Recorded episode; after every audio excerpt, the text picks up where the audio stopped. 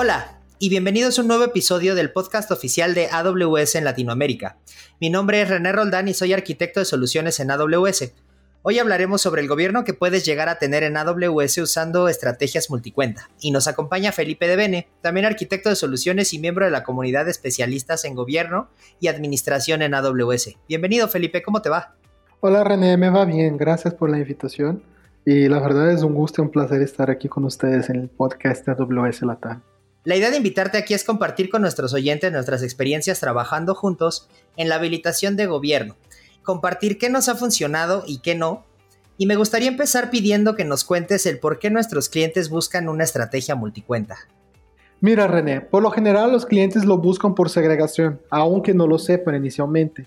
Uh, el último caso que trabajamos juntos, el cliente estaba buscando una manera efectiva de segregar su ambiente de producción del ambiente de desarrollo, porque ya había experimentado una afectación catastrófica en su ambiente productivo y a raíz de eso se acercó con nosotros para preguntar qué mecanismos contábamos para evitar que cambios en un ambiente puedan resultar en una afectación no esperada en otro ambiente o una carga de trabajo no relacionada.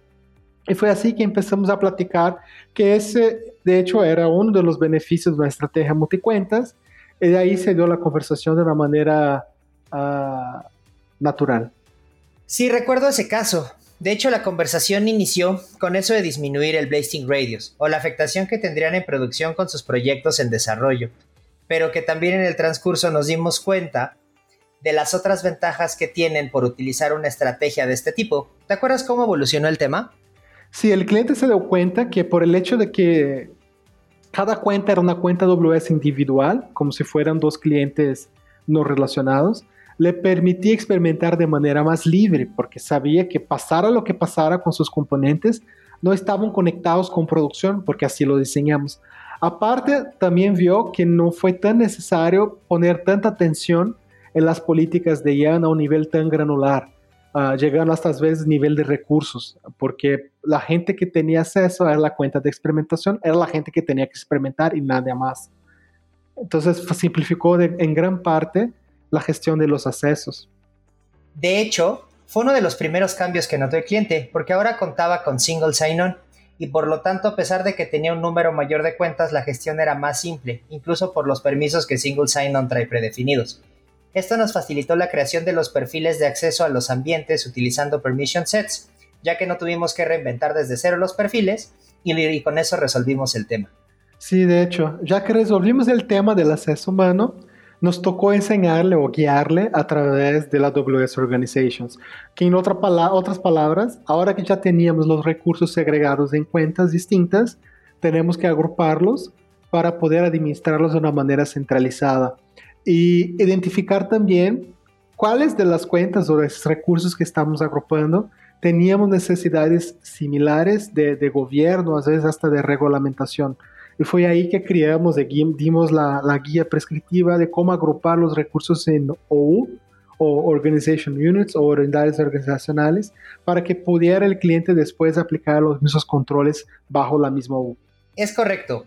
Utilizar AWS Organization simplificó mucho el proceso de administración y gobierno, así como de seguridad de más de una cuenta. De hecho, gran parte de nuestros esfuerzos estuvieron enfocados en las definiciones fundacionales, hasta que nos mencionaste que existe una guía al respecto con las mejores prácticas, pero que no existe una respuesta correcta. Una vez que logramos superar esa parte más de diseño de la solución, tuvimos el challenge de la red. ¿Te gustaría compartirnos un poco más al respecto? Por supuesto, porque ese fue el más divertido de mi punto de vista. Uh, cuando le dijimos que nosotros empezamos por decirles eh, que los mecanismos para interconectar diferentes VPCs, aunque se vivan en cuentas distintas, ya existían. Y la verdad ya, ya les eran familiar. Lo que pasaba es que muchas veces no ponían atención. Entonces, uh, VPC Peering fue uno de los primeros mecanismos que, que, que, platicamos con el cliente. Incluso platicamos los retos que pudiera representar estar escalando con VPC Peering. Y le presentamos acerca de Transit Gateway, que es la manera más escalable que le va a permitir eh, de manera centralizada y, y, gestionado por AWS Organizations compartir ese Transit Gateway entre todas las cuentas y anexarlas ahí y gobernar el tráfico de una manera centralizada hasta 5.000 VPCs. Entonces, en ese caso fue un no-brainer y el cliente quedó muy satisfecho por la manera como solucionamos el problema de redes. Tenía un punto central de administración. Sí, al utilizar multicuentas vamos a poder seguir conectando nuestras aplicaciones utilizando los servicios de conectividad de AWS e incluso podemos incrementar los límites que tenemos en nuestras cuentas. Y luego de superar el tema de las comunicaciones entre los ambientes, nos empezamos a centrar en cómo mantener ese ambiente auditado y dentro de las reglas de conformidad. Cuéntanos cómo lo hicimos, Felipe. Sí, René, esa también fue, fue, fue una de las buenas, porque ahí fue cuando introducimos AWS Config y enseñamos al cliente cómo ah, asegurar que config esté configurado, todo, valga la redundancia, sobre todos los recursos que pueda llegar a implementar en la nube, de tal manera ah, que él tenía, va a tener una alarma o algo que le va a indicar que existe, por ejemplo, un, grupo de seguridad con un permiso excesivo, un puerto 80 sin, sin SSL expuesto a Internet o algo que no debería estar.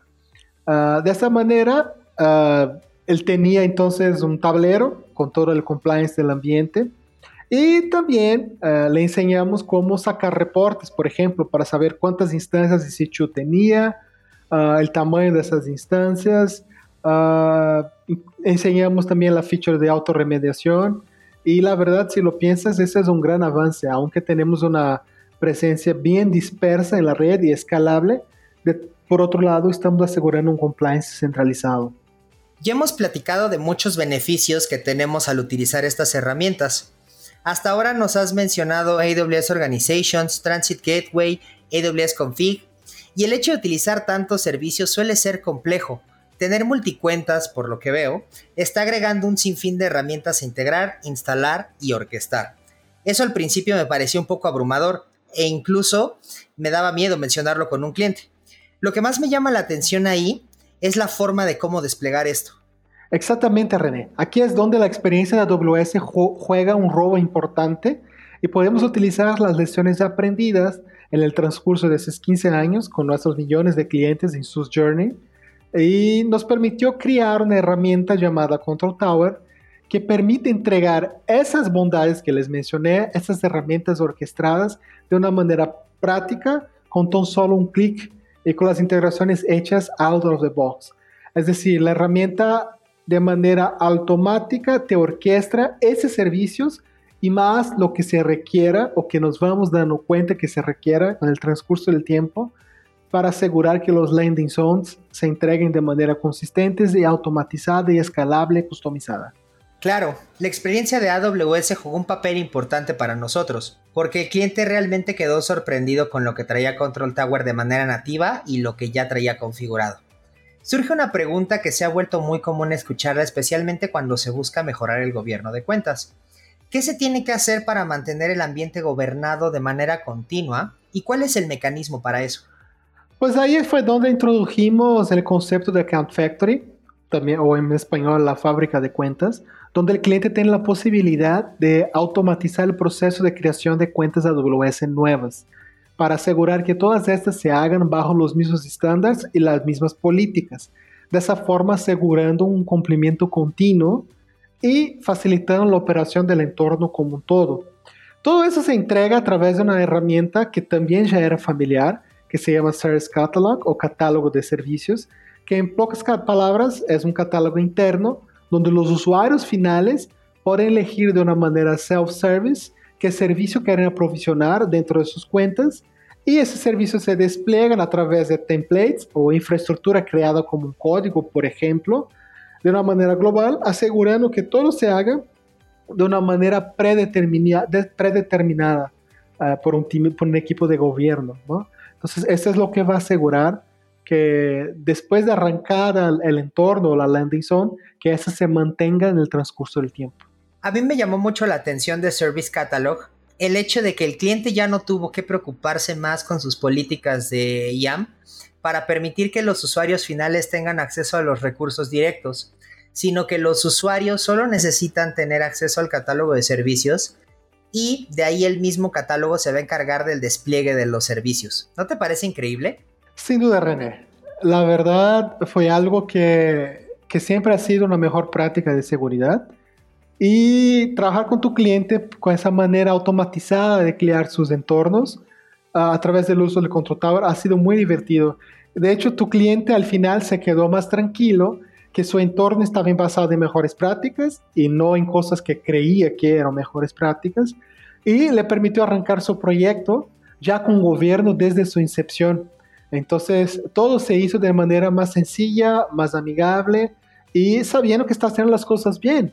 Y me encantaría, la verdad, conocer otros clientes también que estuviera en esa fase o en fases más tardías de sus journeys para ver también cómo los podemos apoyar, ¿no? Súper. En este episodio hemos hablado de varios servicios que nos van a ayudar a dar los primeros pasos cara a una arquitectura multicuenta utilizando AWS, como AWS Organizations para administrar multicuentas a través de un esquema centralizado y aplicación de políticas, AWS Single Sign-On para una gestión simplificada de los accesos a las cuentas dando sets de permisos a los usuarios, VPC Peering y AWS Transit Gateway para interconectar las cuentas que tengamos y poder comunicar nuestras aplicaciones, AWS Config nos va a ayudar a monitorear nuestros recursos y automatizar las configuraciones por lotes, Account Factory para crear cuentas siguiendo los estándares que hemos definido, y por último Control Tower, que es una herramienta automatizada que va a orquestar todos los componentes reduciendo la complejidad de hacerlo uno por uno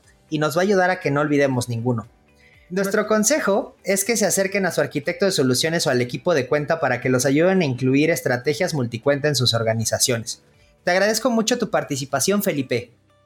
Al contrario, René, yo que agradezco la invitación y la selección de recursos lo puede encontrar en ese documento de mejores prácticas que yo voy a dejar aquí con la grabación y muchas gracias por escucharnos. Esperamos este capítulo haya sido de su agrado y que toda esta información sea muy útil para su viaje a la nube. Recuerden que leemos cada correo que nos envían. La dirección es awspodcast en español amazon.com. Yo soy René Roldán y recuerden, sigan construyendo.